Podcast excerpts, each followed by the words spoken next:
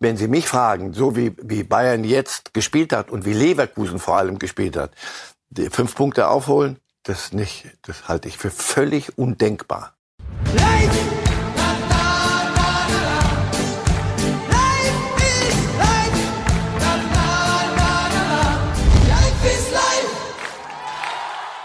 Herzlich willkommen zu Reif ist live, wo wir heute versuchen, den Bogen zu spannen von Leverkusen nach Las Vegas. Und zum Glück haben wir jemanden im Studio, der sich, ja, man kann sagen, fast in beiden Städten oder in beiden Sportarten zu Hause fühlt. Ja. Guten Tag, Herr Reif. Guten Tag. ähm, es geht um den Super Bowl. Es geht um Super Leverkusen. Ja. Sie waren in einem der beiden Ja, Stadien an diesem ja. Wochenende vor Ort. Lüften Sie das Geheimnis, ob wir Sie jetzt gerade mit dem Privatjet aus Vegas eingeflogen haben oder Mit Taylor Swift zusammen. Nur ihren Flieger konnte ich benutzen. Sie waren- Nein, nein, ich war in Leverkusen. und es war ein schöner Fußballabend. Wir kommen später dazu. Es war ein eindrucksvoller Fußballabend, ja. Dann kurz noch zum Super Bowl. Die Kansas City Chiefs haben gewonnen gegen die San Francisco 49ers. Die eine Diskussion, wo mich Ihre Meinung interessieren würde, rund um NFL in diesem Jahr war, Sie haben es gerade selbst gesagt, Taylor Swift. War Ihnen das als, ich sag mal, NFL-Nerd zu viel oder ist das eine angenehme Bereicherung des Showbiz rund um Sport gewesen? Also erstens ist Football auch Showbiz und das machen sie auch kein Hehl draus. Deswegen, ich weiß, was sie wollen. Sie möchten den, nichts. den Querschuss zur Bundesliga. Nein, nein, nein, wenn so da, denke ich wenn nicht. da Helen Fischer bei Halbzeit ein ein Lied trällert, wo ich mir eh eine Wurst holen kann, gibt's hier, weiß ich, die Bauernaufstand. Die ganze Welt bricht zusammen. Dort ist die Halbzeitshow für viele Menschen mindestens so wichtig wie das Spiel. Und die anderen gucken das Spiel. Während des Spiels ist Taylor Swift spielt nicht. Es geht vielen, dem einen oder anderen, der früher noch mit Vince Lombardi aufgewachsen ist, geht das alles ein bisschen weit. Pete Rosell, der, der Chef der, der äh, ganzen Geschichte. Und Also all die, die schlauen Leute dort sagen, sie öffnet noch einmal für ein jüngeres, für ein anderes Publikum Football. Und die werden über Taylor Swift, wenn sie denn wollen, sich diesem Spiel dann auch nähern. Was soll ich sagen? Irgendwo, ja, das muss einem nicht gefallen. Das muss einem die Kommerzialisierung des Oh, Sports- später, später, später. Genau. Ich habe dort niemand Tennisbälle werfen sehen. Auf die Idee kämen die nicht. Und man kann festhalten, der Versuch, falls das gewesen sein sollte, des DFB über Helene Fischer neue Zielgruppen an den Fußball heranzuführen, ist nicht Hat wirklich nicht so gelungen. Nein. Taylor Swift probieren. Mal sehen, ob die sich auspfeifen lässt. Würde auch ausgepfiffen, wette ich. Ein Satz oder auch gerne drei, vier noch zu Mahomes, dem Quarterback der Kansas City Chiefs, den man zu Recht mit den allergrößten vergleicht. Ja, ja, bei mir, Brady, Marino. bei mir in der Familie, es gibt zwei jüngere Söhne. Der eine ist, äh, mag Mahomes, der andere überhaupt nicht. Und der andere sagt so, jetzt ist er aber schon, schon Richtung Tom Brady. Und der andere, da muss er aber noch lange spielen. Nee, so furchtbar lange nicht mehr. Der hat es ja dreimal gewonnen, hat es jetzt nach langen Jahren, gerade auch Brady ist, glaube ich, davor geschafft, äh, das Ding verteidigt. Also, das ist schon einer, der in, wenn du dem drei Sekunden gibst, stellt er die Welt auf den Kopf. Das können nicht viele. Wenn der Moment kommt, wo man die Karten, jetzt Achtung, die Karten auf den Tisch legen arbeiten muss Überleitungen, und die. Hose runterlassen, dann findet man bei dem etwas vor. Ja, genau. Herrliche Was Müller Pause. vermisst hat. Herrliche Aber Pause. dazu kommen wir noch. Oh ja, vielen Dank für den Hinweis. Wir schauen, was wir heute noch für Sie haben, liebe Fußballfans. Logischerweise die Bayern, aber auch Bayer. Dann eine Trainerentlassung in Hamburg. Tim Walter ist nicht mehr im Amt. Auch das wird Thema sein. Ebenso die Ultra Proteste an diesem Wochenende und wie es weitergehen soll. Und der internationale Fußball mit der Diskussion unter anderem um die blaue Karte in England. Jetzt sind wir aber bei dem Spiel, bei dem Marcel Reif im Stadion war. Bayer Leverkusen gegen Bayern München 3 zu 0. Und mich interessiert sehr, Herr Reif, was Sie gedacht haben, als die Bayern-Aufstellung, die wir jetzt einmal einblenden, als die im Stadion, kommt ja dann immer so als ausgedrucktes DIN A4-Blatt, als hätte es die Digitalisierung nie gegeben. Vermutlich wurde Ihnen die auch in die Hand gedrückt. Und Haben Sie gleich an den Namen verstanden, was Tuchel vorhat oder was hat Sie am meisten überrascht? Bei drei Innenverteidigern und zwei Aus, also dass Masraui und Bowie Außenverteidiger sind eher oder Schienenspieler und die drei anderen innen, also das gibt dann fünf. Das lässt sich nicht wegdiskutieren. So, das war die linke, diese Seite der, des pa Blatts und dann gibt es ja auch die rechte Seite mit der Aufstellung von von Bayer Leverkusen, um es also kurz zu machen. Als ich beides das gesehen habe, ich war nicht der Einzige, die beiden sind verrückt geworden. übergeschnappt. Also Tuchel spielt offenbar mit der Fünferkette, das hat er doch noch nie gemacht. Murmel, Murmel. Aber na, da wird er sich aber mal umgucken, Frimpong, wenn der dann über die Außen, rechte Seite Frimpong spielt nicht. Ist was passiert? Nee, nee, das, der spielt nicht. So. Also, da haben sich zwei was gedacht. Und der eine hat's richtig gedacht und der andere nicht. Wir hören mal Thomas Tuchel zu im Zwiegespräch, würde ich sagen, mit meinem Kollegen Christian Falk, der mit ihm in der Mixzone aufeinander getroffen ist. Die Meisterschaft, fünf Punkte, ja. Thomas. Ist sie denn noch drin? Natürlich ist sie drin. Wir werden erst aufgeben äh, zu, zu jagen, wenn es rechnerisch entschieden ist. Ich glaube, wir haben letztes Jahr bewiesen, äh, was, was, was passieren kann und äh, das wird jetzt nicht anders sein was muss man denn jetzt machen? Ich meine, irgendwas muss hier passieren. Was soll passieren? Wir haben äh, leider die dritte Niederlage und wir werden darauf reagieren, wir werden morgen trainieren, uns für Rom vorbereiten, eine Reaktion zeigen. Meine letzte Frage. Du hast gesagt, es war okay. Ist es denn für dich wirklich okay gewesen, was wir heute gesehen haben im Spitzenspiel beim 0-3? Ich glaube, das 0-3, das haben wir selber die, die, die Kirsche auf die Torte am Ende gesetzt. Und ansonsten haben wir, glaube ich, äh, würden wir äh, viel bestraft für wenig. Ähm, ich glaube, wir haben Expected Goals von 1,0 und haben drei Tore gekriegt. Ähm, wir haben uns äh, mehr vorgenommen, in den entscheidenden Momenten schlechte Entscheidungen getroffen, konnten uns nicht entscheidend durchsetzen, auch später nicht, als wir fünf, sechs Stürmer oder fünf, sechs Offensive auf dem Platz hatten. Äh, solche Spiele werden über Kleinigkeiten äh, entschieden und, und, und auf, auf unterschiedliche Schienen gestellt. Und da haben wir heute vor allem beim ersten Tor natürlich ähm, äh, ein Tor bekommen, das man normalerweise in, in der Fünferkette auf gar keinen Fall bekommen darf, weil wir mit vier Leuten näher zum Tor stehen und ein flacher Ball da an, an uns vorbeigeht und am zweiten Pfosten reingedrückt wird.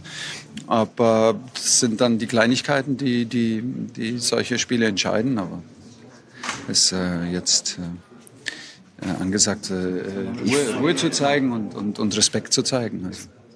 Dieses 1 zu 0, Herr Reif, ist das mehr die Schuld von denen, die da auf dem Platz standen, oder mehr die Schuld dessen, der sie so auf den Platz gestellt hat? Ja, aber da bin ich bei Tuchel. Also äh, wenn da fünf Leute sind und ein Ball kommt von außen, nur das, dann das, das kann nicht sein. Also ob da jetzt eine Dreierkette, Viererkette, Fünfer, Siebenerkette steht, also da stehen genügend Leute und da geht, kommt ein Ball von außen, der geht dann allen vorbei.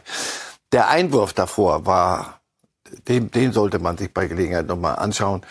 Und da gingen die auch aufeinander los ein bisschen. Da hat Sané, Upamecano. Sané und Upamecano lassen Andrich in, oder ich weiß nicht, wer den Einwurf zu Andrich gemacht hat. Also bis da hinten, das war ja nicht irgendwie ein Konter, sondern ein Einwurf. Und es sind genügend Leute da. Und niemand geht dahin und bedrängt Andrich bei der Annahme eines Einwurfs, beim Aufdrehen und dann beim Ball durchspielen. Dass der durchgeht, ja, aber das war eine dann am Ende, wie die Amerikaner sagen würden, self-fulfilling prophecy. Und dass dieses Spiel an Kleinigkeiten gehangen hat, das vermag ich jetzt dann doch nicht mitgehen zu können, weil? wollen. Naja, weil ähm, ich erinnere mich an letztes Jahr und bitte Vorsicht mit mit Queren vergleichen. Ich erinnere mich an letztes Jahr war ich ich gehe nicht mehr so oft ins Stadion, also richtig mit dem Hintern ins Stadion. Und da war ich bei dem Spiel, nachdem, äh, Achtung, Nagelsmann entlassen wurde, in Leverkusen auch. Da haben sie auch richtig eine gezogen gekriegt, aber nicht so wie am Samstag. Am Samstag war Leverkusen von Minute 10, 12, also am Anfang haben die sich beschnuppert noch.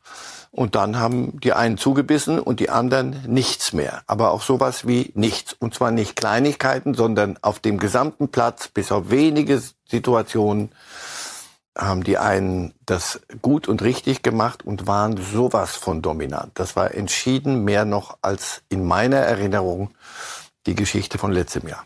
Warum bekommt Tuchel es nicht besser hin mit den Bayern? Sie haben das doch sehr schön in Ihrem Leitartikel äh, mit der Analyse dieses Spiels und dessen, was Tuchel da gemacht hat, hingeblättert.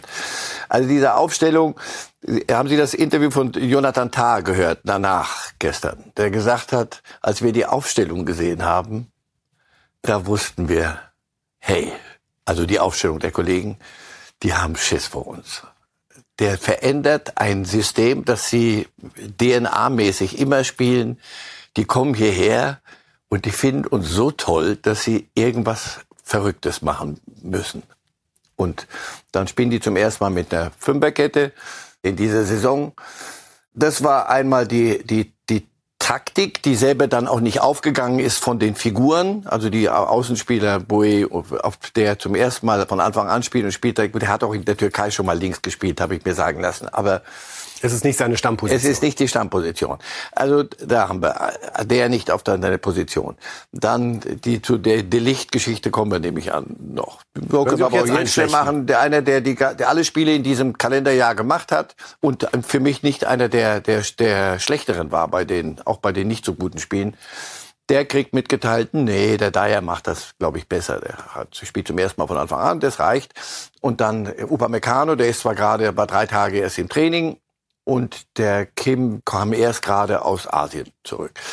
Also da hast du ein Problem, über das sich, die, über das wir uns in den nächsten Wochen, glaube ich, noch unterhalten werden. Ich wollte das immer wegdenken. Der Licht, ach Herr auf, mach daraus nicht so eine Nummer. Doch ich fürchte, da wird gerade einer, den Sie für teuer Geld geholt haben. 70 Millionen. Ja, der wird gerade, dem wird mitgeteilt, dass er in der Hierarchie bei Platz vier ist. Und wir gucken übrigens noch nach weiteren Innenverteidigern, sodass du da muss man sich schon, muss man sich alles schön denken.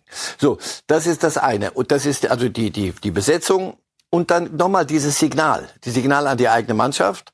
Leute, wir, wir machen was anders. Wir müssen gegen die, die sind so gut, da müssen wir was anders machen. Also nicht mir ist mir, mir ist das auch zu billig, aber in dem Fall, das liegt so auf dem Tisch, das muss man machen. Mir, mir war nicht mir, sondern wir machen irgendwas. Das macht den Gegner stärker, so, und dann gab es, ja, in der Tat gab es Situationen im Spiel, also Pavlovic, über den haben wir doch länger geredet, ein wirklich hochbegabter Junge. Der sollte, und deswegen blieb Kimmich erstmal draußen und Müller auch draußen, das kann man begründen, wenn man es gewonnen hat am Ende. Wenn man es nicht gewonnen hat, kriegt man es natürlich hingeknallt. Äh, du, du spielst ein solches Spiel, Hosen runter, Karten auf den Tisch, dann, dann nehme ich meine Asse. Das waren ja die Worte von Tuchel vor ja, dem Spiel. Nee, deswegen zitiere ich dir ja immer wieder. Ich kann es nicht ändern, er hat's gesagt. Ähm, Statement. er sagt, ich würde es wieder so machen. Das hoffentlich bitte lassen Sie, das bitte kann ich nicht ernst nehmen. Lassen Sie uns bei dem Satz einmal bleiben. Ja. Ich finde es ja völlig legitim, wenn ein Trainer eine Idee hat, die nicht aufgeht und hinterher auch die Verantwortung übernimmt und sagt, haben ja alle gesehen, hat nicht ja. funktioniert. Ja. Wie hat Guardiola, Tuchel? selbst Guardiola. Und da sind wir, glaube ich, das war, bei, für mich war das bei Tuchel ein Rückfall in seine alte Guardiola-Gläubigkeit. Also du musst immer, du musst noch eine Idee mehr, noch eine Idee mehr. Dass du, Fußball ist nicht so einfach, wie Sie denken, Herr Brügelmann. Da muss man schon ein bisschen und da denkst du, ja, aber du veränderst doch gerade das gesamte Ding. Welche Signale sendest du? Und dann kommen ja so Sprüche von, von äh, Müller.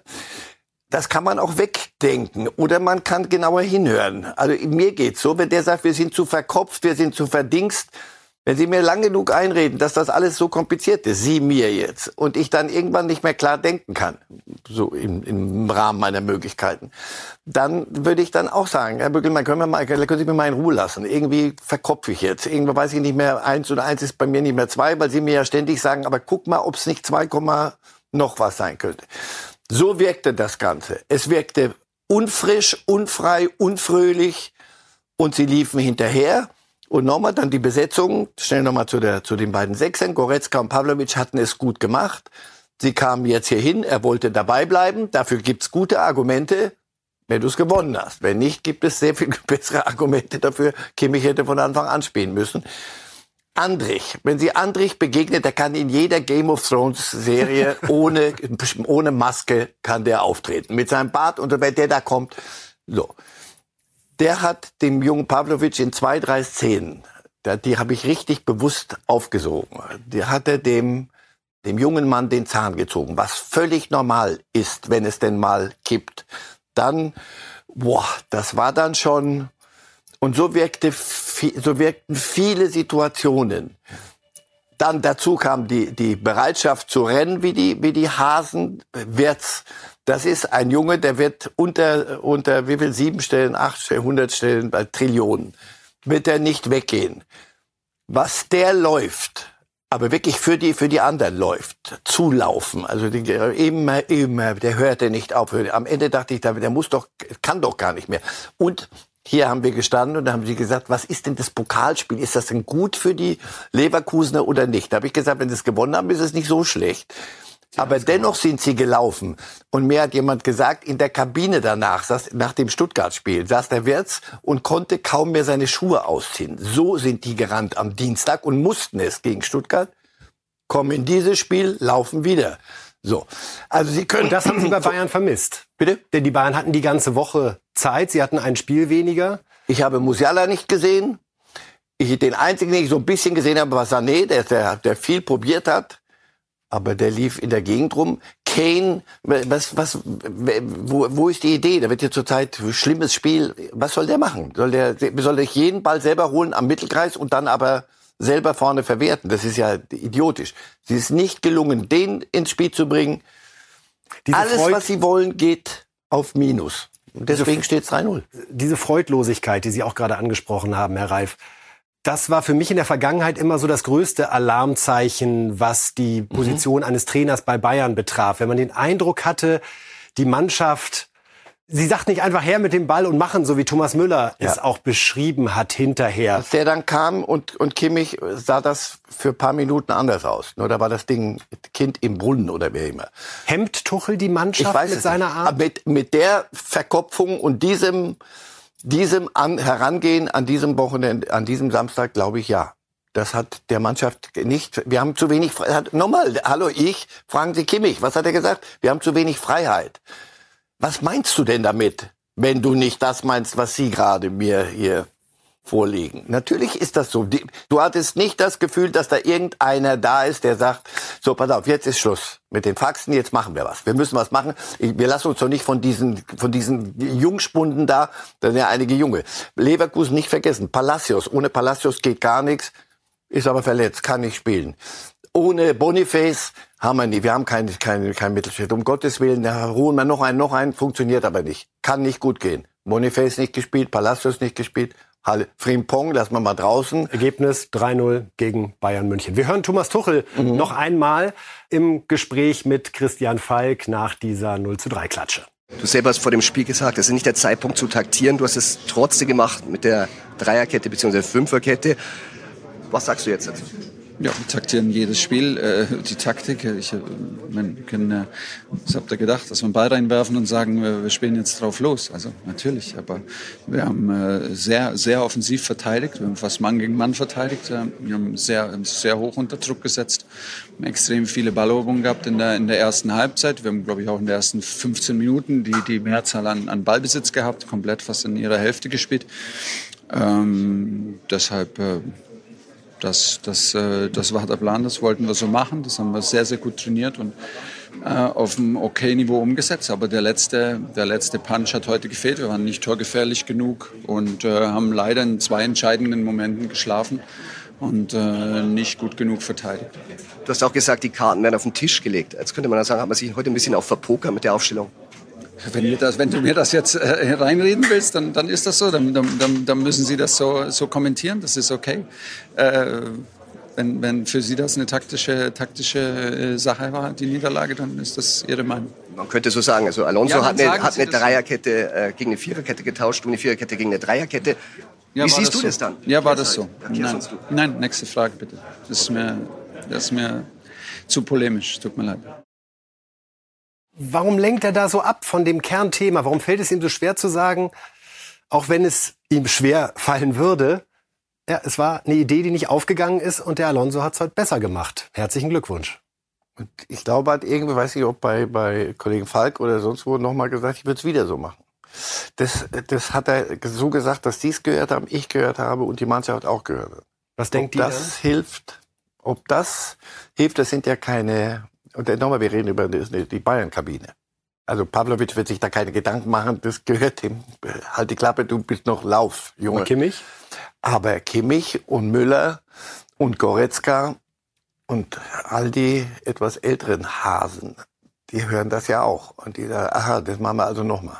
Schwächt ihn das in der Sicht der glaube, Spieler? ja. Dieses Spiel war ein Trainerspiel dann am Samstag. Das meine ich gern, weil am Ende hat er ja recht und jeder hat recht, der sagt, die müssen das unten umsetzen. Und es ist natürlich nicht nur Taktik, sondern es ist auch wirklich denn die einzelne Situation, Entscheidung, das stimmt ja alles. Aber hier war eine Grundidee, die das Ganze.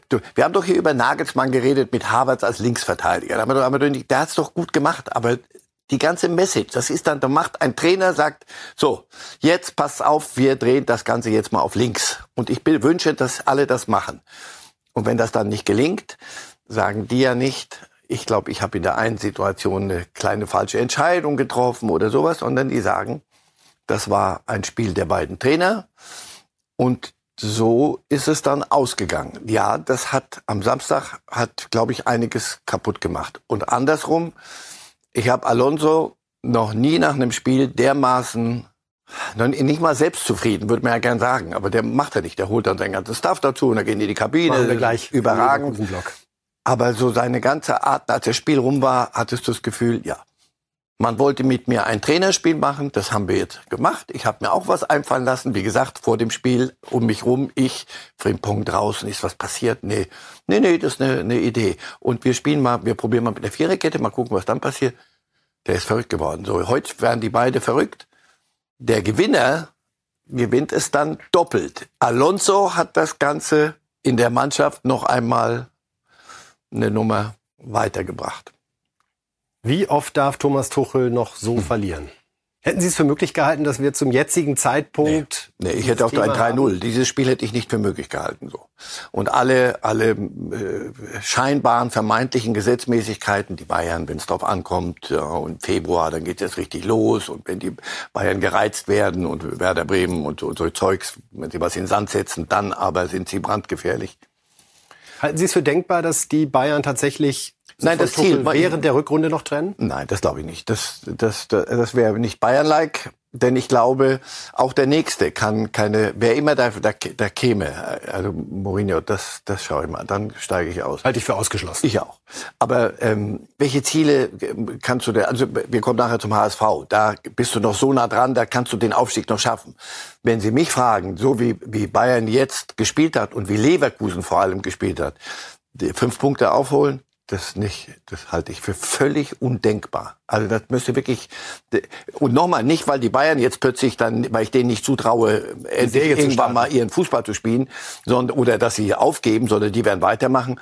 Aber dass Leverkusen sich auf den Rücken legt, das, das also nochmal mehr Boniface und mehr Palacios und mehr das und mehr das Afrika Cup. Oh, da kriegt Leverkusen Probleme.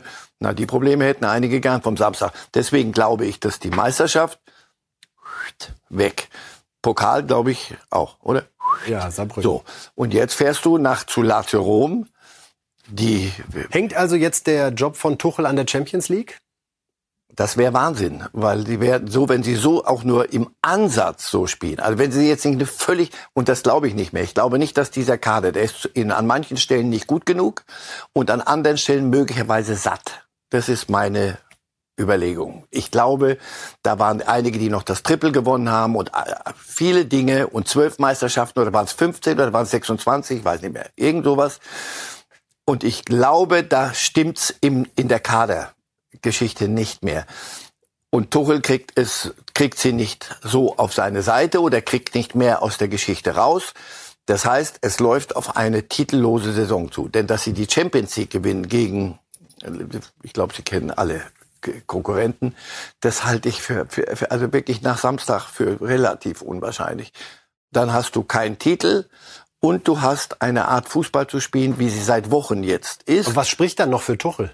Dass es Thomas Tuchel ist, der, der, der schon Champions League gewonnen hat und dass die Bayern letztes Jahr schon mal einen Trainer mitten in der Saison getauscht haben. Hilft ihm gerade, dass einige in der Bayern-Führung, Bayern-Führung die Trennung von Nagelsmann für einen Fehler halten, rückblickend, und sagen, jetzt nichts überstürzen, falls man es damals als überstürzt rückwirkend ansehen sollte und sagt, wir machen auf jeden Fall den Sommer, solange wir, ich vermute mal, aus gegen Lazio Rom wäre dann doch ein Also aus gegen Lazio Rom, aber nochmal, das Spiel, gucken, gucken, schauen Sie sich das an, was das ist. Lazio gegen Lazio spielen, das ist Schwerstarbeit und die haben nichts, die sind wirklich, die lachen sich tot. Das ist für die Luxus. Bayern kommt, juhu. So. Also deswegen, ja, wenn das gegen Lazio auch noch krachen schief ginge, ich dann allerdings wird's wird's kompliziert. Nur ich ich wüsste niemanden, ich mag Thomas Tuchel. Ich finde, das ist ein intelligenter Kerl. Mit dem Reden ist über Fußball auch hin und wieder. Das ist schon ein Gewinn. Nur im Moment hat er sich für meine, also am Wochenende in eine Sackgasse manövriert. Und auch wir, es ist ja oft so im Leben. Es ist nicht das, was man anstellt, sondern das, wie man danach damit umgeht. Also wir, ich würde es wieder so machen. Es ist Kleinigkeiten gewesen. Das ist eine Darstellung, die ist nicht gut. Und wir hatten ja solche Momente häufiger schon in dieser Saison, Herr Reif. Nach dem Sieg gegen Dortmund hat er das Thema Hamann Matthäus völlig ohne Not aufgemacht, auch aus Sicht der Mannschaft sicherlich. Sein Einfordern der Holding Six, was Spielern wie Kimmich oder Goretzka auch ein sehr klares Signal gegeben hatte. Licht sprechen Sie an, ist jetzt ähnlich der Fall. Ich sehe gerade wenig Punkte, die in einer ganz nüchternen Analyse dafür sprechen, dass Thomas Tuchel in der kommenden Saison noch Trainer beim FC Bayern sein sollte. Und vor allem, vielleicht sagt er selber, ich das packe nicht. Den Eindruck habe ich gerade auch manchmal, dass ja, den da jemand vielleicht ja, sogar ja, ein bisschen... Das ist Küchenpsychologie, Vorsicht, wir, wir, wir neigen ja hier, wir beide zuweilen dazu. Aber ja, wenn Sie mich fragen, ist er, äh, ist er wild entschlossen, das Ding zu, zu drehen und einen Umschwung und eine, eine Umstrukturierung und eine, eine völlig neuen Aufbau zu machen? Im Moment habe ich nicht den Eindruck. Allerletzter Punkt zu den Bayern, bevor wir zu Bayern kommen. Wie war das im Stadion, als Manuel Neuer bei 0-2 Rückstand plötzlich nach vorne stürmte? Hat man das realisiert überhaupt oder war das... Hä? Nur auf die Uhr geguckt, was, und selbst wenn er den jetzt reinköpft, was, was dann? Ist das die alte Kahn-Nummer? Da, da, das war klar, das ist nur eine halbe Minute noch. Also das war, hatte was von Aktionismus. Neuer hatte in, der, in dem Spiel, weil wir das gesehen haben, der hat zweimal Bälle, die er sonst genau zum Mann spielt, ins Aus gespielt, so nach 10, 15, 20 Minuten. Da gab's Rauen um mich rum und, und ich selber dachte auch, uiuiui, das fängt ja ganz hinten an jetzt schon mit den Dingen, die, wenn das heute so weitergeht und es ging so weiter, dann könnte es schiefgehen. Als Übergang zu Bayer Leverkusen reden wir über den ersten Torschützen von Bayer Leverkusen, weil das passt dann auch zu dieser Bayern-Saison, weil auf dem Transfermarkt haben sie auch nicht so agiert, wie viele das erwartet hätten. Der Spieler, den man hat ziehen lassen im August, ohne einen Ersatz sicher zu haben, erzielt ausgerechnet das 1 zu 0 nach einem Fehler eines Spielers, den man jetzt im Januar dann noch für die rechte Seite verpflichtet hat, wo Stanisic eigentlich spielt, den man dann aber auf links eingesetzt hat. Ich hoffe, Sie sind noch mitgekommen. Ich bin schon mitgekommen. Aus, und zwar hole ich einen Spieler dann von Galatasaray Istanbul, der bisher nicht so auf der, auf der Liste aller, da, der, da war äh, Grimaldo sehr entschieden mehr auf einer Liste, Kollege Hoeneß. Der sagte, das ist, den kannte keinen Aas vorher. Hm. Nun ja. Das ging mit Bowie sehr vielen. Das, bei so. Bowie ging das sehr vielen so. Und da muss man mal Glück haben, nicht Glück gehabt jetzt am Wochenende. Und Stanisic so gehen zu lassen und Pavada gehen zu lassen, da war aber auch Thomas Tuchel mit drin. Nochmal, ich will nicht, zeig nicht nur auf Thomas Tuchel mit dem Finger. Diese, dieses Transfergremium, das dort immer zusammensaß. Und am Ende schickst du einen Stanisic weg. Ist das der kommende Weltfußballer? Weiß ich nicht. Ist er noch zu jung? Ist er gestandener kroatischer Nationalspieler? Ich glaube ja. Das, was der am, am Samstag gespielt hat, sehr gut. Und dann kommt die nächste Nummer und jetzt doch noch einmal Tuchel und dann höre ich auf. Also dann runterzubeten, das, was in England hübsche Sitte ist oder Regel ist, dass ein Spieler, den man verliehen hat, nicht gegen dich wieder spielen darf. Das sagst du als Bayern, FC Bayern Trainer, sagst du allen Ernstes öffentlich das hat sowas ein bisschen Jammern nicht, auch nicht gut. Nicht gut. Stanisic hat es prima gemacht. Stanisic auf der anderen Seite hätte geholfen. Ob Masraui ein Bayern-Spieler ist, wage ich mittlerweile zu bezweifeln. Ich sehe von dem viel zu wenig nix. Boe, nochmal auf links, kann ich, kann ich nicht sagen, weiß ich nicht, was das soll, ob der, ob der besser ist. Das sind nicht, Dyer war der, hat der Tottenham zum Meister gemacht in den letzten Jahren das sind Transfers, weiß ich nicht, du stoppst irgendwie Lücken, habe ich den Eindruck, die du aber auch selber geschaffen hast. Und damit sind wir bei dem Mann, der das Leverkusen Wunder ganz entscheidend möglich gemacht hat. Xabi Alonso, der Trainer, der ja diesmal auch richtig gefeiert wurde im Stadion. Aber zunächst wollen wir ihm einmal zuhören, seine Analyse des 3 zu 0 Triumphes. Ja, heute war für uns eine sehr disziplinierte Leistung. Äh, natürlich war, war nie einfach, aber wir haben gewartet, unsere, unsere Chance. Die erste Tor war, war sehr wichtig für uns. Wir haben unsere Spiele stabilisiert ein bisschen von das heute. Wir haben nicht vielleicht zu viele Ball gehabt, aber auch war sehr wichtig, Dominanz zu haben ohne Ball. Wir haben direkt im Raum, äh, sehr diszipliniert, sehr kompakt, fast äh, nicht so viele Chancen bekommen und gegen Bayern ist es nicht einfach, das zu, das zu tun. Und, und ja, am Ende die, die Sieg für uns sehr wichtig, aber es sind nur drei Punkte. Tja, er hat sich ja schon ein bisschen gehen lassen nach dem ein bisschen, Abpfiff. ja, auf dem Platz, ein bisschen. Und hier hat er sich aber schon wieder längst eingefangen und wir gucken von Spiel zu Spiel und dann kannst du gegen die Wand rennen. Und bei Leverkusen wirst du niemanden zur, weiß ich nicht, zur, zur übermäßigen Euphorie treiben. Sie waren ja im Stadion, Herr Reif, am Samstag. Simon Rolfes hat bei den Kollegen von Sport 1 gesagt, der bleibt bei uns die kommende Saison. Zum einen sind Sie sich sicher, dass es auch so ist und zum anderen, wie ist das im Stadion? Merkt man da immer noch so ein bisschen die Unsicherheit doch bei allen, die da sind und sagen, ha, zu gut darf es jetzt aber auch nicht laufen, weil dann steigt die Wahrscheinlichkeit, dass doch noch jemand anders durchdreht und einen Scheck ausstellt, der vielleicht bisher nicht auf dem Tisch lag. Äh, wer das, wer einen Scheck hat und das nicht macht, der ist verrückt und einen Trainer braucht. Also Liverpool ist verrückt, wenn sie nicht alles probieren, ihn zu kriegen. Nochmal, er ist der Herr des Verfahrens. Er, er wird es entscheiden. Der, der ist so jung noch, der weiß, äh, noch, noch so viel möglich im Leben. Der ist so offensichtlich klar im Kopf. Die Bayern hatte nicht eine echte Torchance. Nicht eine einzige. Eine Mannschaft kriegt es hin, Bayern mit Kane und allen, die da rumturnen, bei Null zu halten. Das heißt also, du machst, gewinnst 3-0, aber du musst erstmal verhindern, dass Bayern was tu, machen kann. Das ist nach allen Seiten eines Spiels, defensiv wie offensiv, hat das funktioniert. Und das hat so die Handschrift, und das äh, ist noch lang genug schon und oft genug vorgebetet worden, auf dem 17. Platz, letzten weiß ich nicht, wann der die übernommen hat, und da war Leverkusen wirklich auf dem Weg erstlinks in die Hölle. Das war, das war, da war nichts. Nichts. Da waren zu viele Junge, die sind rumgeturnt, andere wollten weg, dann wurden die nach England, der eine weg und so. Das war ein Durcheinander.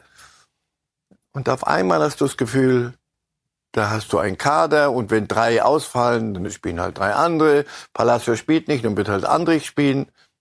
Den hättest du mal sehen sollen. Glauben Sie, dass er bleibt? Ich glaube ja, weil ich glaube, dass er einen Plan hat und ich glaube, dass er aus diesem Der ist doch weiter in Real Madrid. Der ist Real würde also ich würde mich sehr wundern. Natürlich ist ist Liverpool in seinem Herzen in der zweiten Herzkammer richtig drin. Ich, äh, wer, bin ich? Das, Wenn die Bayern alles versuchen halten. würden, wir haben ja, sind ja so ein bisschen eher bei Liverpool oder Real. Wenn die Bayern alles versuchen würden, und auch dort hat er, ich glaube, Sie haben es die dritte Herzkammer mhm. genannt, sehen Sie eine Chance für Bayern bei Alonso? Ehrlich gesagt, nee. Weil da, nochmal, da musst du einen völligen Umbruch machen. Und, und dann nichts, dass ich irgendwas im Hinterkopf hätte oder was wüsste. Es ist wirklich das, das reine Gefühl und so das Abwägen. Real Madrid hat gesagt, pass auf, wir verlängern zwei Jahre mit, mit Ancelotti. Der klärt die Dinge mit Groß, Modric und, und den. Dem setzen wir Bellingham. Den hat er, oh, der ist ja noch besser als wir dachten. Und dann holen wir noch Mbappé dazu. Aber das lass mal Carlo machen. Der alte Sack in seiner Ruhe, in seiner Rotweinruhe, nicht Bierruhe, der wird das regeln und dann kommst du und übernimmst Real Madrid in zwei Jahren. Das klingt so in sich schlüssig. Und nochmal, wir reden über Real Madrid. Aber Fußball ist doch selten logisch. Ja, ja, ja aber wenn Sie, aber das ist ein, der, der Typ ist ein so ruhiger Typ. Ich, nochmal, ich habe es das schon hundertmal erzählt, Sie, und lässt sich nachlesen. Einfach seine Trainerkarriere. Nee, nee, nee. Jugendmannschaft Real, dann zweite Mannschaft San Sebastian. Au, da bist du aber schon auf dem Sprung zum Cheftrainer. Nee, nee, wir haben ja einen Cheftrainer und an dessen Stuhl säge ich nicht. Nicht bei meinem Heimatverein. Auf Wiedersehen, nun gehe ich. Gladbach kommt, oh, wir brauchen dich. Das ist nicht meine Idee von Fußball und vom Kader. Leverkusen hat er sich überlegt, hat mit den handelnden Personen offenbar gesprochen. Man hat ihm gesagt, pass auf, such dir was, bau dir was.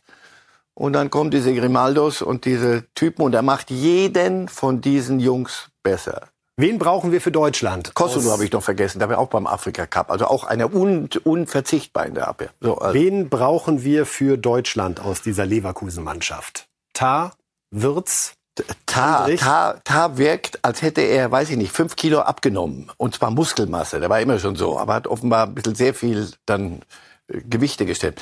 Der ist flink geworden. Jonathan Tah ist flink und hat eine, eine, eine Ausstrahlung hinten. Wen hatten wir noch? Andrich, Würz. Andrich, also nochmal, wenn du einen brauchst. Ist das Ihr Wunsch, Sechser in der Defensive, wenn Sie wünschen dürften? Oder sehen Sie gerade einen besseren, so würde ich es formulieren? Ich, also, also klarer und, und deutlicher eine, eine Holding Six spielen, kenne ich im Moment in der Liga keinen. Und der wird sich hintanstellen müssen, wahrscheinlich, wenn Palacios wiederkommt. So, und das macht er aber mit einer Ernsthaftigkeit, redet ihn nach so einem Spiel kein Unsinn. Ja, und Florian Wirtz, also wenn Sie das sich angucken, was der Junge macht, und wie gesagt, nochmal, das dem Bleibt der denn? Da, wenn der, der, da wäre, wäre Albert, das wäre albern. Ich glaube, da sind seine Eltern und, und er und das ganze Umfeld wissen, noch ein Jahr und danach Koppelt er das möglicherweise an Alonso? Also muss Leverkusen auch deswegen so darauf achten, vielleicht sogar, also in beide Richtungen. Kann ich mir sehr gut vorstellen. Dass Alonso sagt, passt auf, dann muss aber auch der Wirtz bleiben und Wirtz sagt, äh, okay, aber dann, nur mit dem. Kann ich mir sehr gut vorstellen. Ich glaube, dass Florian Wirtz mittlerweile was zu sagen hat. Und wenn Sie nach dem Spiel sehen, wie Alonso zu ihm hingeht, und nochmal nicht, weil er, der kann Dinge, die können andere nicht. Der macht Sachen, da drehst du am Rad, wenn du guckst, was der, wie der, was der für Bewegungen hat. Und Ideen auf kleinstem Raum. Aber was der sich die Hacken, ich sag's nochmal, sich die Hacken wund gelaufen hat in dem Spiel, diese, diese, diese Demut, da weißt du, der hat den Schuss gehört, der hat begriffen, wie so eine Karriere aussehen kann am Ende. Und deswegen, das ist im Moment vielleicht das Juwel im deutschen Fußball. Wünschen wir uns für die Bundesliga und die Fans in Deutschland hier, dass wir Xabi Alonso und Florian Würz auch in der kommenden Saison hier sehen dürfen. Wir gehen zum HSV wo heute reagiert wurde. Trainer Tim Walter wurde entlassen nach dem 3 zu 4 gegen Hannover, obwohl das in der Tabelle eigentlich nach einer typischen HSV-Saison aussieht. Möglicherweise ist auch genau das der Grund. Wenn wir einmal draufschauen, könnten denn der HSV trifft also diese Entscheidung auf Platz 3 stehen. St. Pauli vorne mit 42 Punkten, dahinter Kiel 39, dann der HSV 37, Fürth 35, Hannover 96, 34. Wie überrascht oder waren Sie überhaupt überrascht, Herr Reif? Weil es hat sich, es war das Thema der letzten Wochen schon, weil der HSV eben nicht vorankam. Insofern das Ziel Aufstieg, wenn es gefährdet wird und wenn du das Gefühl hast, du kannst noch was machen, um das Ganze in die richtige Richtung zu lenken, dann war das irgendwann alternativlos. Also diese, dieses, dieses Auf und Ab und, und drei Heimspiele Und man verloren. hat ihm ja auch Zeit gegeben. Er ist jetzt zweieinhalb ja. Jahre dort Trainer gewesen. Also das ja. war wirklich kein Schnellschuss in dem Sinne, Deswegen, einmal den Aufstieg nicht geschafft, der nächste bitte, sondern Sie das ist ja der dritte Anlauf unter Tim Walter. Sie haben ja gerade in der eigenen Moderation selber gemerkt, das ist wie eben, wir sind auf Platz drei und ja, genau, möglicherweise ist es wieder eine Saison wie immer. Ist doch alles gut. Und, und wenn am Ende, wenn es heißt, wer steigt die erste Liga auf, wer nicht, ist es auch wie immer. Irgendwer steigt auf. Hat möglicherweise die Position von St. Pauli sogar eine Rolle gespielt? Also ich, mein Eindruck war zuletzt beim HSV, ich war bei zwei, drei Spielen noch im Stadion, die Stadt hat fast die zweite Liga angenommen. Ja, aber wenn jetzt St. Pauli in die erste Liga aufsteigt, dann kommt trotzdem noch mal ein Schmerz auf, der nicht zu tolerieren wäre. Ja, den Gag hat mir kürzlich jemand geschrieben, wir kommen in der Stadt mit den meisten Zweitligisten. Oh ja. So. Ähm, noch. Noch. Also das, natürlich ist das für, für jeden HSVer muss das doch die Hölle sein. Also die, die läuft hinter der Musik her und, und die Musik vorne mit dem Tamburstab oder wie das Ding heißt, ist St. Pauli unterwegs. Das ist, das Nein, sie, sie, ich glaube, das ist, das war zu lange auch schon das Gerede. Das, so, so kriegt ein Trainer ja auch keine, kein Standing in der, in der, mit der Mannschaft. Also wenn, wenn, wenn er ständig in Frage gestellt wird, dann gibt das eine das andere. Du verlierst drei Heimspiele am Stück, glaube ich. Und, und das, irgendwann musst du, musst, wenn du noch eine Chance siehst, musst du es jetzt machen. Das Gerede, was Sie ansprechen, hat sich in den letzten Wochen nicht nur um die Position von Tim Walter gedreht, sondern auch darum, dass mit Steffen Baumgart jemand auf dem Markt ist, der offen sagt, dass der HSV, nicht weil er da Druck machen wollte, sondern das ist auch vorher schon bekannt gewesen, dass er ein großes Herz für den HSV hat. Glauben Sie, dass es jetzt zu dieser Verpflichtung kommen wird? Es sei denn, Union hat doch noch eine andere Idee, aber Union Berlin, weil da hat er die zweite Herzkammer ist ja heute hier Medizinstudium. Von den drei, die der hat, außer Köln. Ja, aber natürlich ist halt der HSV eine, eine Nummer und das ist ja eine Aufgabe. Das Baumgart hat gesagt, er könnte sich im Februar wieder vorstellen, zu arbeiten. Und jetzt ist Februar, oder? Ja. Jetzt ist Februar und in Hamburg ist ein Platz frei. Und in Hamburg bist du nicht auf Platz 17 und musst das Ganze völlig umdrehen, sondern du müsstest dort nur mal die Pferde durchparieren und irgendwann mal eine, eine Linie reinkriegen und dann kannst du den Hamburger Sportverein in die, in die erste Liga führen. Da gibt's schlimmere Aussichten. Also von daher, dass das für, für Baumgart attraktiv ist und Baumgart für, für jeden Club, der einen Trainer sucht, attraktiv. Nicht so schrecklich originell. Fänden Sie es trotzdem überraschend, wenn Steffen Baumgart freiwillig in die zweite Liga gehen sollte? Mit der Aussicht, nächstes Jahr Erstliga zu spielen? Nein. Das haben schon viele HSV-Trainer gedacht in den Ja. letzten sechs Jahren. Ja, das stimmt. Da haben Sie, da haben Sie recht. Also da auf sicher ist da nix. Aber man könnte sich da wieder so ein, ich sag mal, Mini-Denkmal errichten, wenn man derjenige ist, So der den ist- Verein hochführt. So, so ist es, glaube ich. Äh, Baumgart ist wieder Küchenpsychologie, aber er, er, wenn man sich das, wenn man den jetzt draußen sieht, an der Linie beim HSV, ist kein merkwürdiges Bild, sondern irgendwie passt. Ja.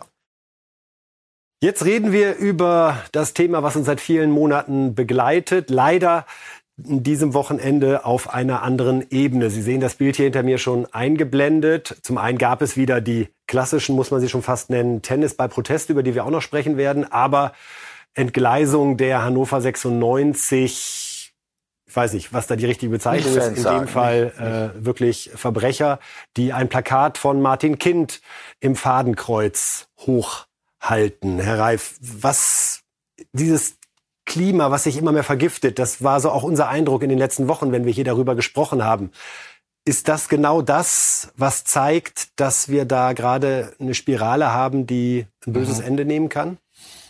Ja, weil ich sehe da auch keinen Ausweg. Das ist halt das eine, das ist nur noch Verunglimpfung. Das hat mit mit mit irgendeinem Diskurs und irgendeinem Protest nichts mehr nichts mehr zu tun und das ist auch keine Gesprächsbereitschaft. Nochmal de- den ganzen Prozess da mit mit dem mit dem Investor mit seinen acht Prozent der Medienrechte. Also das ist alles hochge aufgeblasen, irgendein Wahnsinn und dann geht, dann geht das mit, der, der, die werden dann Einfluss nehmen und der Spieltag wird zerfleddert. Also jetzt wird der Spieltag zerfleddert, weil du, du weißt ganz genau, äh, also die Bahn, die normal pünktlich nach dem Spiel geht, die kannst du knicken, weil dann erstmal müssen wir Tennisbälle und Schokotaler aufsammeln.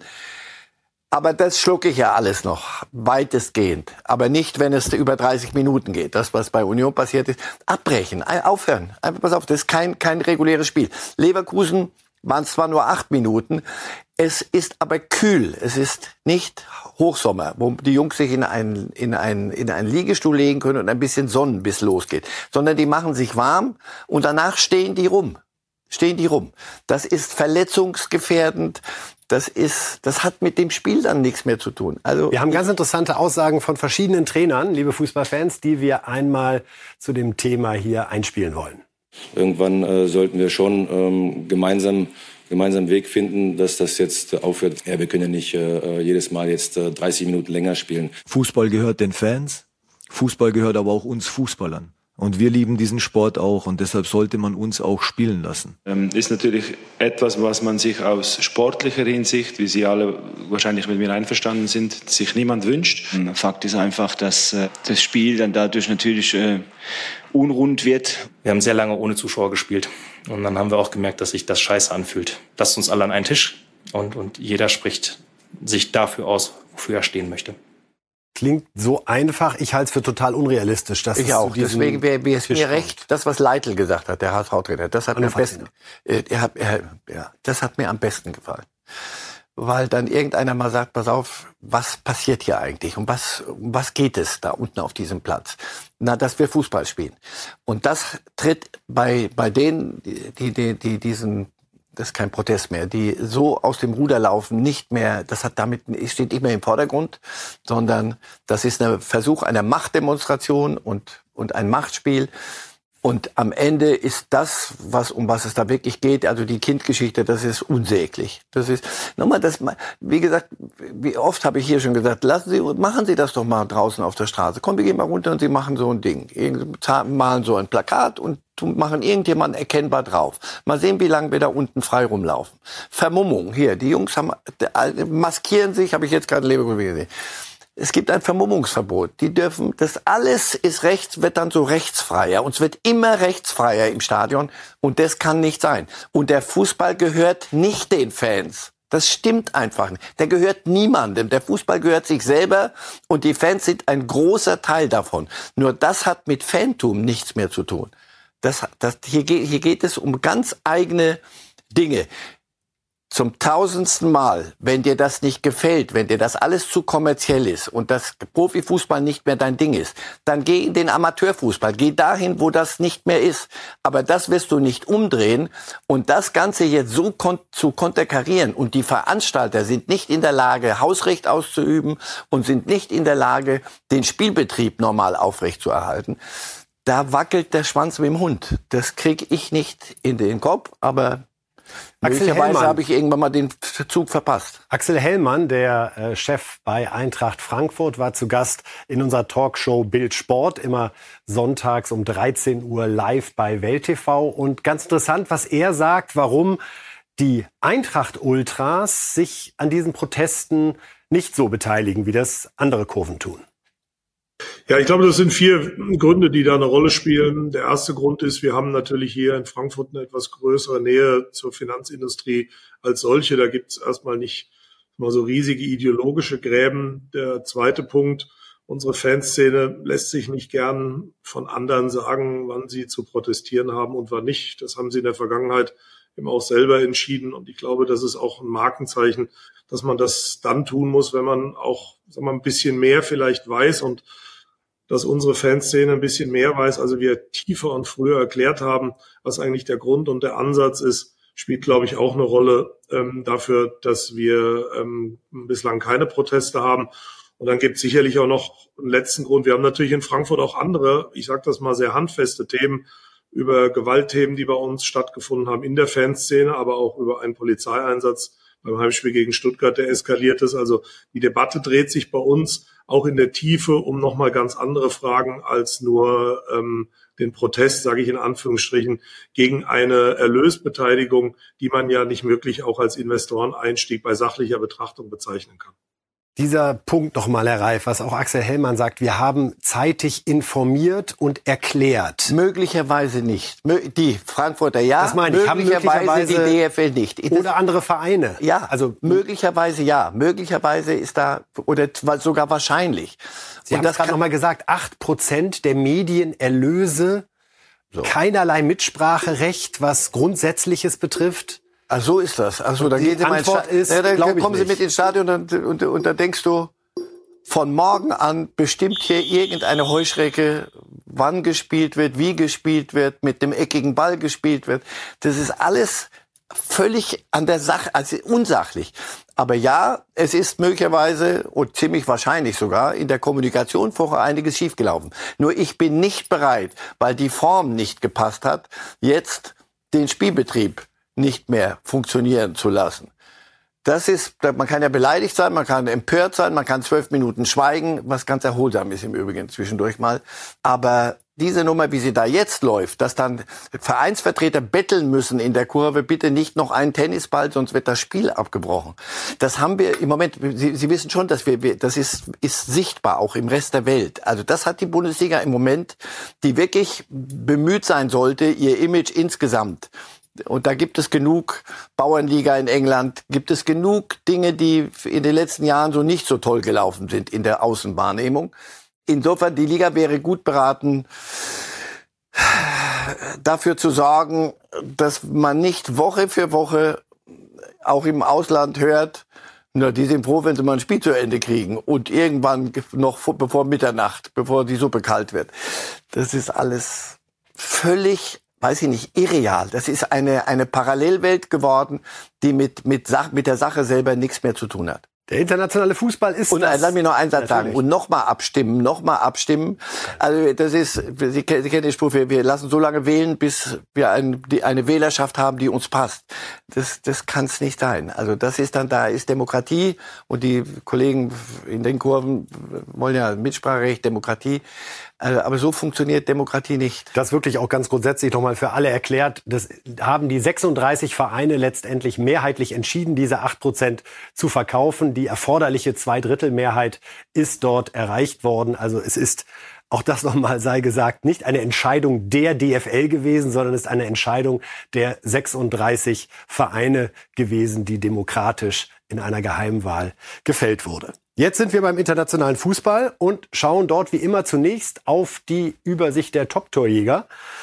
Diesmal ist bei Harry Kane nichts passiert. Mbappé steht jetzt bei 20, Kane noch bei 24, Lautaro Martinez bei 20, Haaland ist wieder, wieder, ist wieder zurück im zweimal Geschäft. und auch Bellingham zweimal getroffen. Haaland und Bellingham jetzt beide bei 16. Also Kane sollte sich da nicht zu sicher fühlen. Die Englische Tabelle würden wir gleich noch mal hinten ranschieben. Da haben sie alle gewonnen oben. Mhm. Vor allen Dingen beeindruckend das 6 zu 0 von Arsenal bei West Ham. Aber wie gesagt, Man City happy, dass Haaland gegen Everton zweimal getroffen hat. Liverpool 3-1 gegen Burnley. Also wir sehen Liverpool mit 54 Punkten vorne, dann City 52, ein Spiel weniger und Arsenal dann auch mit 52 Punkten. Diskussion in England ist gerade, dass eine sogenannte blaue Karte getestet werden soll. Zunächst wohl nur im Amateurfußball, vielleicht aber auch bei den Profis. Sinn wäre, dass Spieler mal für zehn Minuten erstmal rausfliegen, dann aber zurückkommen dürfen, um so ein bisschen hier und da vielleicht die Emotionen rauszunehmen. Jürgen Klopp hält davon gar nichts. But imagine this game today, just because we are on the week of the blue card. Imagine this game with the blue card. That would have been Wild West, honestly. They're, they're like the cards would have flown. We had, we would have, for a moment, it would have been seven players on the pitch because everybody has a sin bin with a blue card. Also vielleicht aber auch nicht. Vielleicht ähm, ist das ja heilsam. Also ich kam, als ich zum Sport kam, vom Eishockey zum Eishockey erst. Und da gibt's ja Strafzeiten und dann sitzt einer draußen und wenn du einen hast, der ständig aus dem Ruder läuft oder um sich haut oder um sich fault und der ständig auf der Strafbank sitzt, dann bist du ein Mann weniger auf dem Eis. Und dann musst du, da sind es nur fünf, der ist sogar noch überschaubarer, da musst du um ein paar Kufenlängen mehr laufen.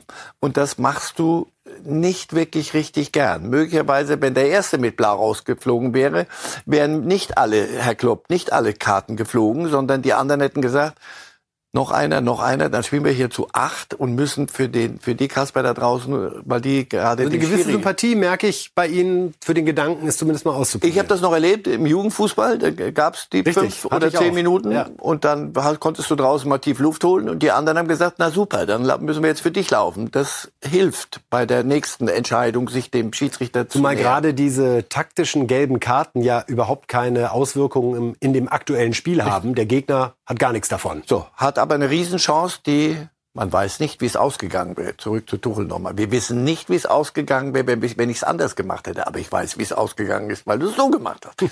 also, das, das, der, da mag ich diese, diese Fundamentalablehnung von Klopp keine nachvollziehen. Dann sind wir in Spanien.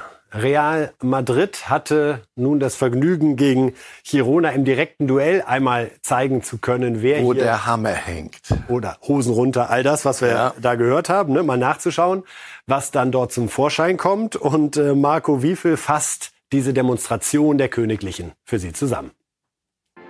Die Spannung und der gegenseitige Respekt sind groß vor dem Duell Erster gegen Zweiter in La Liga. Gironas Chefcoach Mitchell Sanchez muss wegen einer Sperre von der Tribüne aus zuschauen und kann sich gleich in der Anfangsphase die Augen reiben. Sechste Minute, Vinny Junior sorgt mit einem Traumtor für Reals Topstart in die Partie. Girona unter Schock und aus dem Zustand kommen sie auch nicht mehr raus. Real setzt die Akzente, Real setzt das über Überraschungsteam der Saison weiter unter Druck. Real macht in der 35. Minute das 2 zu 0. Mit Tempo und Finesse kommt Jude Bellingham zu seinem 15. Saisontor, ist damit wieder alleiniger Top-Torjäger in La Liga. Die Königlichen zelebrieren auch in Halbzeit 2 munter weiter. Vinny Junior trickst, Jude Bellingham staubt ab. 3 zu 0 Real Madrid in der 54. Minute. Für Bellingham ist die Party danach aber vorzeitig vorbei. Der Engländer muss wegen einer Knöchelverletzung raus. Die Post geht im Bernabeu aber trotzdem weiter ab. Rodrigo macht sich in der 61. Minute auf den Weg. Folgen kann keiner. Folglich erzielt der Brasilianer den 4 zu 0 Endstand. Real zerlegt Girona, verteidigt die Tabellenspitze und vergrößert den Vorsprung auf die Konkurrenz. Was wollen die mit Mbappé, Herr Reif? Wird sich schon einen Weg finden. Ja, ja, sie werden schon einen Weg finden. Sie werden das Geld finden und sie werden den, den Weg finden. Und er wird sie nicht wirklich schwächen. Ich weiß, was Sie meinen. Wenn etwas so gut funktioniert, if it's not broken, do not touch it, sagt er. Oder fix it. Vielleicht kann der Bellingham nicht mehr dahin laufen, weil dann der Mbappé da schon steht und ja. sagt, moin. Jetzt läuft er erstmal gar nicht. Leider verletzt. Zwei, zwei, bei, wahrscheinlich beide Leipzig. Champions League Spiele gegen Leipzig. Das wird den Leipziger nicht schaden, denn der ist wirklich in einer Überform gewesen. Also naja. nochmal, der, aber nicht nicht den Vergleich. Girona ist nicht ist nicht Leverkusen, sondern das ist ein Märchen und die sind, glaube ich, auch in sich schlau genug zu wissen. Pass auf, also Meister werden vor Barcelona. Die sind, glaube ich, die haben wir jetzt. Ja. Ne? Gucken wir kurz. Die laufen uns hinterher und jetzt soll uns auch noch Real hinterherlaufen. Ich glaube, das können wir nicht machen, weil das könnte irgendwann Auer machen. Dann wären wir unverschämt. Zumal Barcelona eben nicht den großen Schritt nach vorne machen konnte beim Comeback von Ter Stegen. Gegen Granada gab's ja was? Marcel Colata klärt auf. Der Kapitän ist zurück. Nach dreimonatiger Verletzungspause ist Marc-André Ter Stegen zurück im Kasten des FC Barcelona. Die Katalanen starten spielfreudig in die Partie. Das ist Cancelo und der sieht am zweiten Pfosten Lamin Jamal, der 16-Jährige mit seinem zweiten Saisontor Cancelo mit Technik und Auge und Jamal muss nur den Fuß hinhalten. Der FC Barcelona ist diese Saison weit weg von der letztjährigen Abwehrstärke und so ist der Ausgleich kurz vor der Pause keine Überraschung. Pilistri mit der Vorlage und Ricard lässt Ter Stegen keine Chance. Wir springen in die 60. Minute, ein Sinnbild für Barca's Abwehrschwäche. Kubasi und Kunde mit fehlender Absprache und am Ende landet der Ball beim völlig freistehenden Pelistri, der nur noch zur Führung einschieben muss. Barca aber immer noch in Spiellaune und mit der schnellen Antwort Cancelo auf Genoan und der legt wunderschön ab für Robert Lewandowski, der Pole schon länger in der Kritik, jetzt mit zwei Toren in den letzten beiden Spielen. Auf Spielfreude in der Offensive folgt Kopflosigkeit in der Defensive. Mikel köpft unbedrängt ein, Ter Stegen lenkt den Ball noch an den Pfosten, aber nicht genug. Der Rückkehrer unglücklich, aber auch alleingelassen. Eine Niederlage soll es dennoch nicht werden. Lamin Jamal erkämpft sich zehn Minuten vor Ende den Ball und schließt eiskalt ab. Doppelpack für den Youngster. Der 16-Jährige zeigt Biss und Herz. Alles, was dem FC Barcelona seit langem fehlt. Also nur ein 3 zu 3 für Barcelona. In der Tabelle sieht das dann so aus, dass Real marschiert. Platz 1, 61 Punkte, vor Girona 56, Barça 51 und Atletico 48. Gut, hätten wir das soweit geklärt und machen zum Abschluss die beliebten Tipps von Marcel Reif mit einem Blick auf die Fußballwoche und dann sehen Sie, dass er wirklich bei Lazio, Rom und Bayern, naja, also, was haben wir in der Champions League? Jetzt sind wir gerade etwas schnell weitergesprungen. Kopenhagen gegen Man City 0-2. Das ist morgen, ebenfalls am Dienstag RB Leipzig gegen Real Madrid ohne Bellingham 1 zu 1. Und am Mittwoch ein 2 zu 0 für Paris gegen San Sebastian. Und Lazio, trauen Sie ein 2 zu 1 gegen die Bayern zu? Wenn es nicht so ist, umso besser für die Bayern. Aber im Moment halte ich das für möglich. Gucken wir noch kurz auf die Europa League. Da muss äh, Lens noch äh, gegen Freiburg ran. 3 zu 1 für Lens. Und in der Conference League hätten wir Union Saint-Gilloise gegen die Eintracht 1 zu 1. Das dann am Donnerstag. Bayer Leverkusen ist ja schon eine Runde weiter und freut sich auf einen Gegner in der Europa League. Es ist tatsächlich noch das Triple drin. Ne? Und also die Auslosung im DFB-Pokal zu Hause ist jetzt nicht richtig schief gegangen. Gegen Fortuna Düsseldorf. Bei allem Respekt vor Fortuna Düsseldorf, aber das, also, äh, ja, ja, das sind, das sind rosige Zeiten rund um das Bayerkreuz im Moment. Aber wir beide erinnern uns noch an die Saison 2001, 2002. Da hat Sehr man im Februar auch an drei Titel geglaubt. Und dann fuhr ich nach Champions League Unterhaching und dachte, im Himmel ist Jahrmarkt und dann Das war 2000. 2000. Unterhaching 2000 und 2002 dann, sogar die Chance auf drei Titel, dreimal Vize. in Glasgow beim Finale und dann haben die so gut gespielt und dann kamen sie dann und wieder. Also das kann auch alles, aber wenn Sie das Spiel vom Samstag, der frischeste Eindruck soll ja zählen, Mehr haben gesehen ja haben, ja, dann spricht wenig, wenig für einen Total-Systemabsturz. Damit belassen wir es für heute. Herr Reif, vielen Dank fürs Kommen und fürs Diskutieren. Wir sagen Ihnen auch Dankeschön und freuen uns, Sie wieder zu hören und wieder zu sehen. Wir sind wieder live hier bei Bild.de am Donnerstag um 10 Uhr. Dann mit der Analyse des Spiels Lazio Rom gegen Bayern München. Es dürfte spannend werden. Vielen Dank und einen schönen Tag. Light!